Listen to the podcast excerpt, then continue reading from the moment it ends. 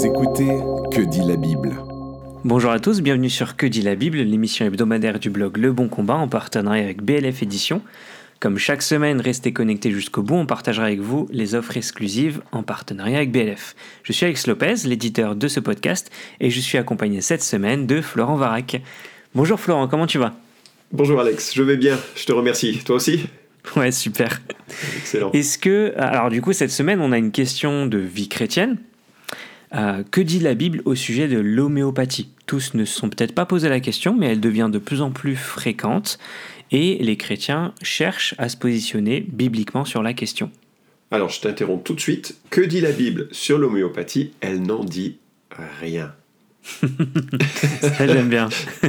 Mais en fait, elle n'en dit rien parce que c'est une approche euh, médicale ou en- bon, après, ça, Mm. je ne veux pas rentrer dans le qualificatif immédiatement, qui est récente. Et donc, la- il y, a- il y a des principes peut-être sur lesquels on peut se pencher. Je pense que c'est dans ces directions qu'on va aller dans, dans notre conversation. Mais il ne faudrait pas imaginer que la Bible est une sorte de, de traité de médecine. Mm. La Bible n'est pas, comme on dit, euh, exhaustive, elle est suffisante. La première chose à faire, c'est de pouvoir définir les termes.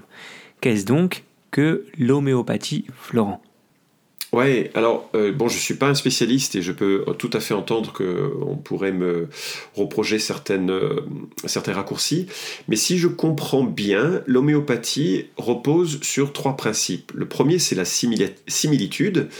Euh, ce qui donne des symptômes, euh, le symptôme désagréable, le symptôme d'une maladie, pourrait guérir cette maladie. Par exemple, euh, euh, les, les graines d'un arbre d'Asie du Sud-Est, qu'on appelle le vomiquier, manifestement il fait vomir, hein, comme son nom l'indique, eh bien, l'homéopathe va dire, puisqu'il fait vomir, je peux l'utiliser pour empêcher de faire vomir. Et la deuxième, euh, le deuxième principe, c'est la haute dilution, qui permet justement d'obtenir un effet inverse, c'est que le produit agirait à l'inverse de son effet normal, uniquement s'il est hautement dilué. La formule des dilutions hein, que j'ai repiquée sur Wikipédia nous dit que NCH, hein, par exemple, vous prenez une, euh, du Nux vomica à 5CH, eh bien le N, le 5CH, ça indique une dilution de l'ordre de 10 exposant moins 2 fois N, c'est-à-dire 5 dans notre cas. Euh, et si on était sur des, euh, euh, du, du 10CH, pour vous donner une idée, ben, ce serait une goutte de cette substance diluée dans le lac Léman. Les dilutions sont extrêmes. Une goutte de noix vomique euh, dans le lac Léman, eh bien, vous avez euh, l'équivalent d'une euh, d'une dilution en 10CH. Et le troisième principe, c'est celui de l'individualisation. Et c'est- une des, choses qui sera critiquée par le- corporation médicale, c'est que les malades n'ont pas forcément besoin des mêmes molécules parce que chaque personne développe un terrain plus ou moins favorable à certaines maladies et certaines substances. Et donc, en jonglant sur ces trois aspects, ces trois concepts, voilà comment euh, opère un homéopathe.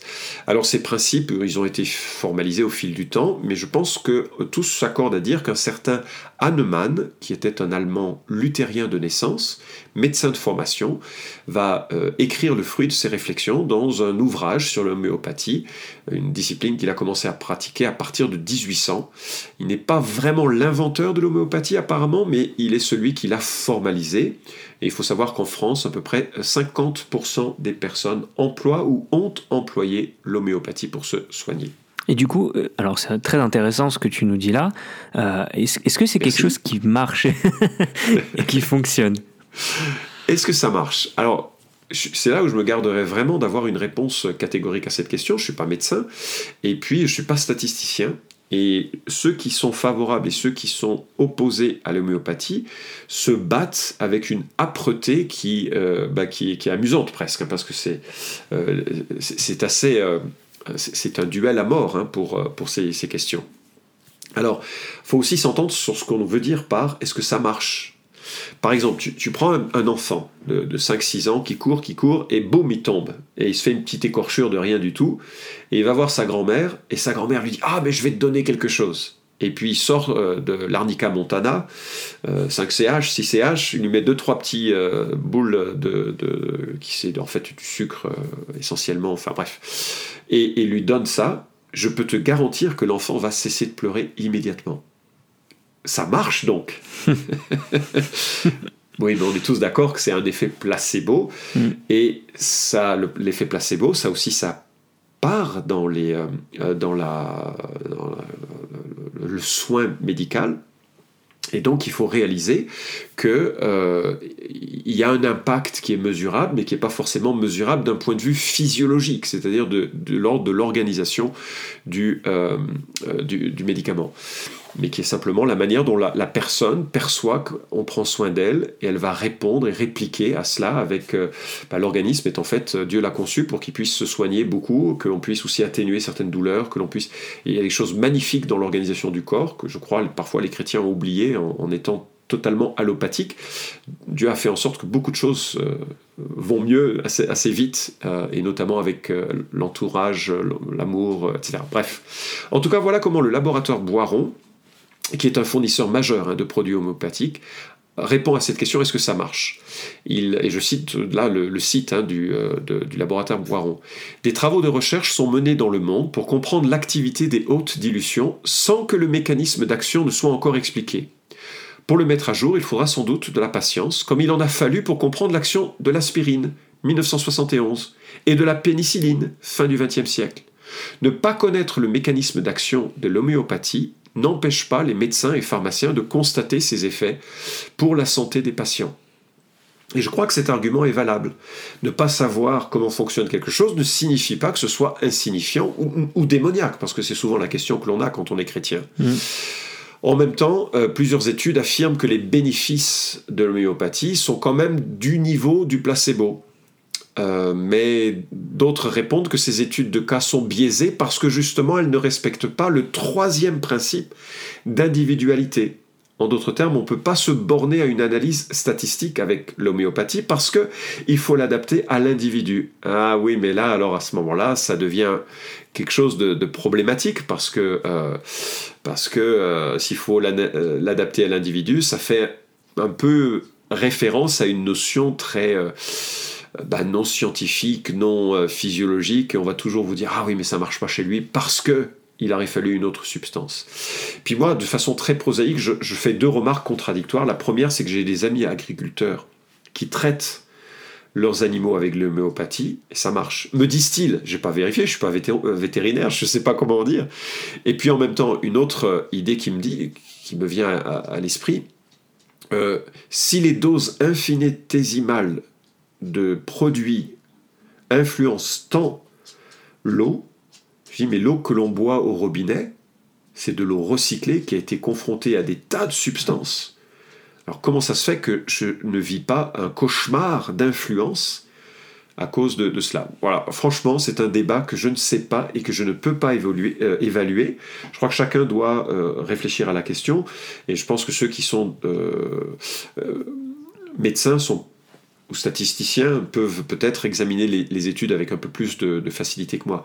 Mais je dirais qu'il faut être prudent euh, de rejeter en tant que chrétien cela ou d'accepter en tant que chrétien de façon aveugle. Et je- il faut réaliser que c'est faut un petit peu plus de, de prudence par rapport à ça. Alors justement, Florent, tu parles de prudence.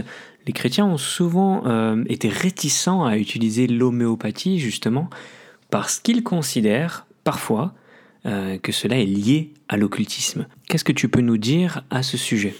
Oui, alors les, chrétiens ont entretenu et entretiennent une suspicion souvent à l'égard de l'homéopathie pour plusieurs raisons. D'abord parce que Hahnemann euh, adhérait à la franc-maçonnerie, m'a-t-on dit. Alors sa conception du monde, et notamment sur une certaine énergie vitale, le rapprocherait beaucoup des spiritualités orientales. À partir du moment où on parle d'énergie vitale, on parle du, du monisme, hein, tout vient d'une seule source d'énergie, que euh, on n'est pas loin du panthéisme avec lequel euh, tout, Dieu est tout, tout est Dieu. Enfin, donc c'est vrai, le fondateur n'est peut-être pas clean, mais j'ai lu des témoignages qui disaient non, c'était un chrétien très engagé. Alors, je ne connais pas sa famille, j'ai pas fait d'enquête, c'est pas, je m'intéresse pas à ce point à la question, mais c'est une des raisons. Deuxième raison, c'est que la dynamisation dont il est question dans la fabrication euh, serait dans certains cas liée à des passes magnétiques. Alors les chrétiens ont dit ah ben donc le produit est contaminé par de l'occultisme.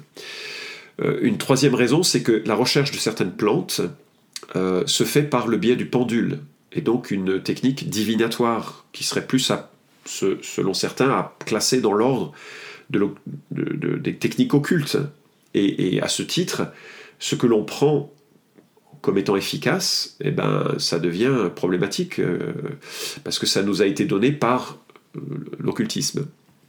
Enfin, les praticiens, et notamment les praticiens des premiers temps, avaient tendance à appartenir à une spiritualité orientale marquée, dont ils claironnaient les qualités, Dieu est énergie, Dieu est tout, et que la santé provient d'un blocage de l'énergie. On n'est pas tout à fait dans la même conception du monde euh, de l'être humain, tel que la Bible pouvait se le représenter. Mais en même temps, et peut-être ça va surprendre les, euh, les auditeurs, je ne suis pas certain que ces arguments soient forts au sens biblique du terme. Et je vais, t'expliquer euh, ce, que, je veux dire par là. Euh, et je, vais, commencer par une histoire d'ailleurs, avant d'aller dans mes, arguments, je vais, expliquer une histoire. Euh, quand j'étais au Cameroun, je crois, on m'a raconté l'histoire d'un sorcier qui était spécialiste pour traiter de certaines une maladie particulière. Et lorsque l'on allait voir ce sorcier, il prenait de l'argent, parce que c'est ce que, ce que font les sorciers, ils vivent de ça. Donc il prenait de l'argent, et puis ensuite ils allaient dans la forêt avec le malade, et il interrogeait un arbre euh, qui était censé euh, offrir son écorce pour la guérison. Et ensuite, il prenait son canif et il coupait un morceau d'écorce de l'arbre, après avoir fait des rituels en questionnant l'arbre en question. Et si l'écorce tombait à plat en arrière, ça voulait dire que l'arbre donnait son écorce pour la, comme euh, remède. Et si ça tombait face, de l'autre côté, c'est que l'arbre disait non je ne veux pas te donner ce remède. Et donc il fallait revenir euh, une semaine, un mois plus tard, redonner de l'argent, c'est lucratif, hein, Et euh, il y a des, euh, un laboratoire qui s'est intéressé à, cette technique et qui a récupéré un morceau d'écorce et qui a identifié dans l'écorce une substance active qui était effectivement efficace pour ce type de maladie. Alors, c'est fascinant, parce que qui est l'origine, qui est le créateur de cette écorce? Dieu notre Dieu, celui qui créé l'ensemble de la vie et de, du monde. Et il a fait en sorte qu'il y ait dans cette écorce une substance susceptible d'aider à cette maladie. Beaucoup de nos remèdes sont issus euh, des plantes. L'acide acétylsalicylique, c'est le nom technique de l'aspirine, mais tellement plus snob. eh bien, ça, ça vient d'une feuille. Et, donc, on est, il n'y a rien de, dans la création qui soit mauvais en soi. Mais le diable, en quelque sorte, a rempli de mystère cette molécule et a privé ces gens malades d'accéder à cette molécule. Et je me dis, est-ce qu'un chrétien pourrait prendre de cette écorce? Mais bien sûr, mais pas sous l'angle d'un pas sous l'angle d'un sorcier que l'on vient consulter. Bah, c'est ça, mm. c'est ça le problème. Ça viendrait à cautionner le, le, le chemin par lequel on, est, on est passé, ça. à savoir le sorcier, versus euh, l'élément final créé par Dieu. Quoi. Exactement. Et à mon sens, euh, et c'est ce que j'ai pu euh, découvrir dans, mon, dans ma recherche sur l'occultisme, dans ma réflexion, c'est un peu le monde d'où je viens, je crois que Dieu nous appelle à une confiance fondamentale en lui et en lui seul, et de ne pas avoir une vision superstitieuse des choses. Mais quelque part, si je vais voir mon médecin, même allopathique, classique, et que ma confiance fondamentale est en lui, je crois que je pêche autant que si je vais voir un sorcier mm. et placer ma confiance fondamentale en lui. Fondamentalement, je dois placer ma confiance en Christ et prendre avec euh, sagesse les chemins d'amélioration de, face à la maladie, face aux problèmes que je peux euh, ressentir, mais que comme des véhicules intermédiaires d'un Dieu souverain. Euh, ça ne veut pas dire que j'irai voir un sorcier, mais ça veut dire que je dois réaliser la, part de, la conception du monde et la part de la réalité des choses. Dieu nous donne cette, sagesse. Alors revenir, pour revenir à la question, est-ce que les arguments que j'ai évoqués euh, sont forts au sens biblique du terme? Tous les premiers chrétiens occidentaux, pardon, tous les premiers chirurgiens occidentaux étaient dans l'occultisme. Parce que l'Église catholique avait interdit d'ouvrir les corps morts, tous ceux qui le faisaient, c'était des gens qui faisaient de l'occultisme. Bah, pourtant, on va tous, euh, on n'a aucun problème à avoir des chirurgiens. Donc l'origine du technique n'est pas suffisante. Tous les médecins ont prêté serment en s'inspirant du serment d'Hippocrate qui commence ainsi Je jure par Apollon, médecin, par Asclépios, par Hygie et Panacée, par tous les dieux et toutes les déesses, les prenant à témoin que je remplirai, suivant mes forces et ma capacité, le serment et l'engagement suivant.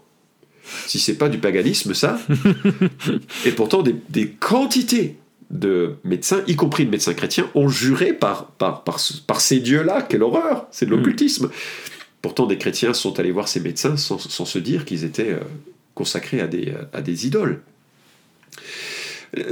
Notre remarque, la Bible me demande pas de juger sur l'origine des choses, mais plutôt sur le fruit des choses. Il faut s'interroger sur la, la validité potentielle de l'homéopathie et surtout sur son impact spirituel potentiel. Et là, ça me renvoie sur le type de confiance fondamentale que j'ai. Hmm. Est-ce que ça me détourne de Christ? Et là, ça va devenir clé. Et puis, la dynamisation incriminée correspond fortement euh, euh, qui, consiste pardon, à mélanger ce, produit avec des, des, passes de laboratoire. Les laboratoires Boiron ont nié cela. Ils, fabriquent des milliers de molécules, enfin de molécules de petites... Euh, ah, enfin, tubes de, ces substances et ils n'ont ils pas de temps à perdre avec cette, ceci. La recherche de plantes par le biais de chamans ou de pendules, bah, je vous renvoie avec cette histoire que j'ai racontée.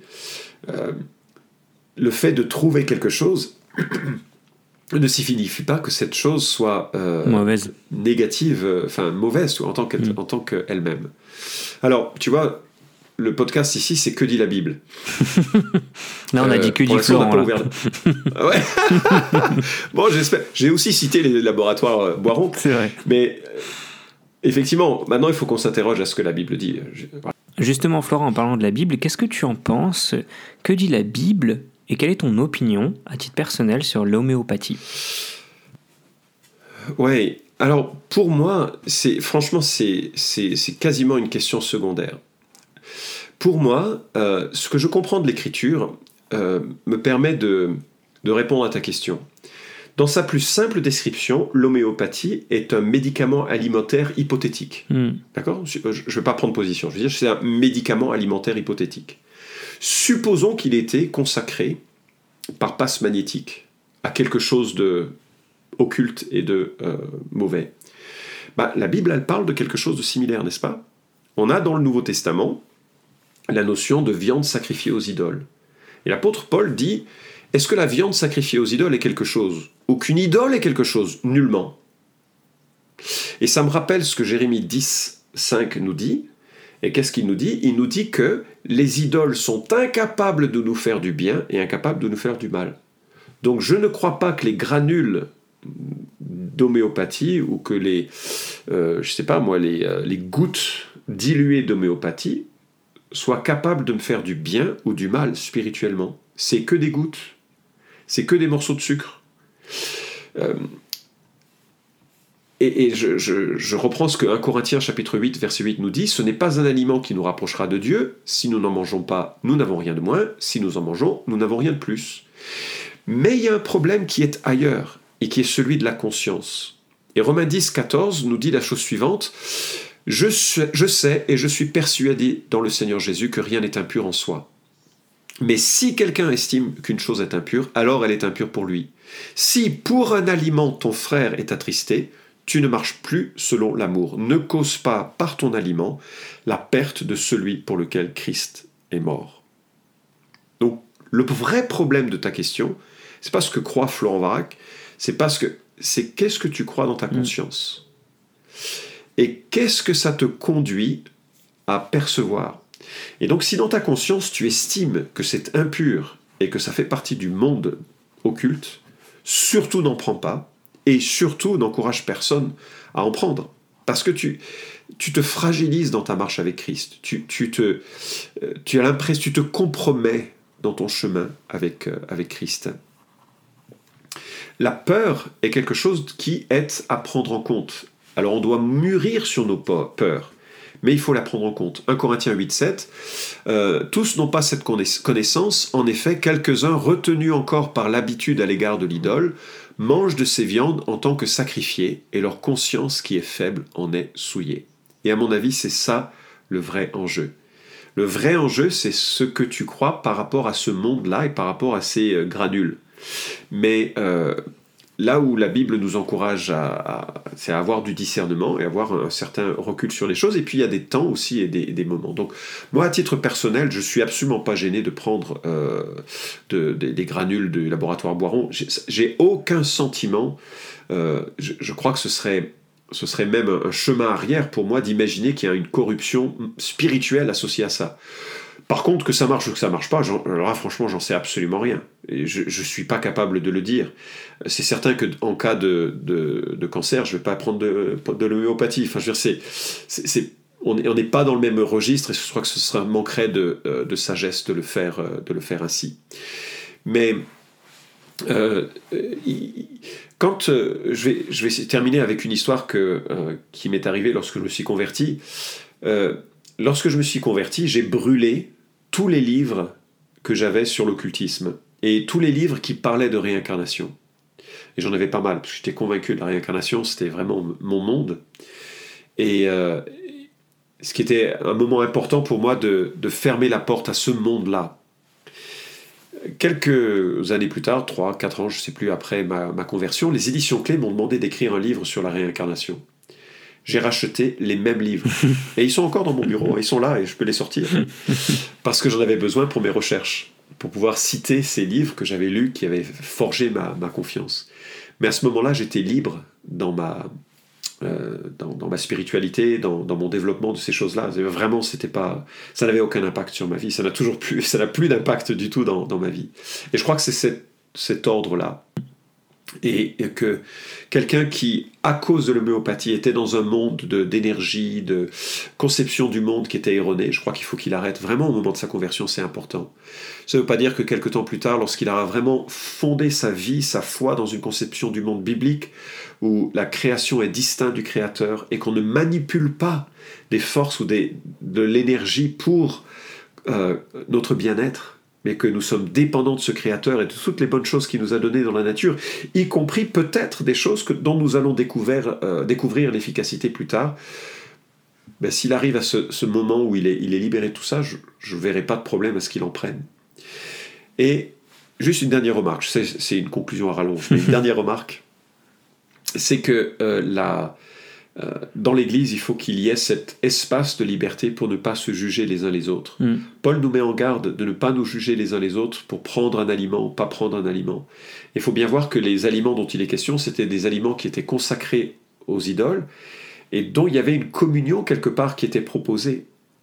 Et on doit se respecter les uns les autres et ne pas ériger des barrières les uns envers les autres, alors que nous sommes unis en Christ, il y a probablement sur cette question, à mon avis en tout cas, suffisamment d'élasticité sur des convictions différentes à avoir, où on peut cheminer avec respect les uns envers les autres, sans se moquer les uns des autres, mais en acceptant d'avoir un cœur euh, euh, qui, réfléchit à ces questions et qui peut développer au fil du temps des, convictions euh, différentes.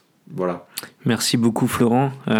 ça, ça met vraiment en lumière le fait qu'on a besoin d'avoir une, tu le disais, une conscience qui est renouvelée et, euh, vraiment quelque chose qui, est aligné à l'évangile. Euh, j'aime beaucoup ton rappel sur le danger spirituel qui réside dans le fait de placer notre confiance de Christ vers finalement autre chose. Et, au final, c'est Christ qu'on oublie. Ça me rappelle beaucoup une série euh, d'articles qu'avaient écrit John Piper et, David Polisson en 2006. Je crois que Piper avait appris qu'il avait un cancer et quelques mois plus tard, c'était David Polisson qui comprenait la même chose. Je crois que c'était un cancer du côlon. Et ils ont écrit euh, une série de points qu'ils ont intitulés ne, ne, gaspillez pas votre cancer.